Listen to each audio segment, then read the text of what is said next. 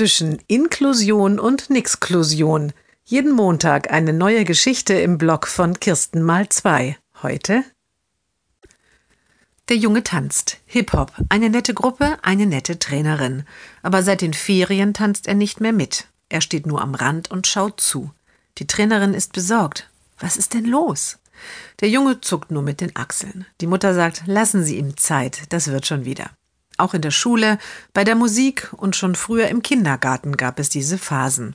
Der ist ganz klar überfordert, sagten damals die einen. Der müsste in eine Gruppe für Kinder mit speziellen Bedürfnissen, sagten andere.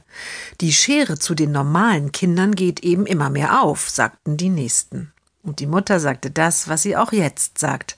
Haben Sie bitte Geduld. Nun steht eine Tanzaufführung bevor. Nur noch zweimal Tanztraining. Unglaublich, sagt die Trainerin, als die Mutter den Jungen abholt. Heute hat er sich sofort zu den anderen gestellt und alles mitgemacht und er konnte alles. Und dann lacht sie. Na ja, lang genug angeschaut hatte er sich die Tanzschritte ja auch. Die Mutter lächelt. Und dann sieht sie es bei der Aufführung selbst, wie der Junge alles fröhlich mittanzt.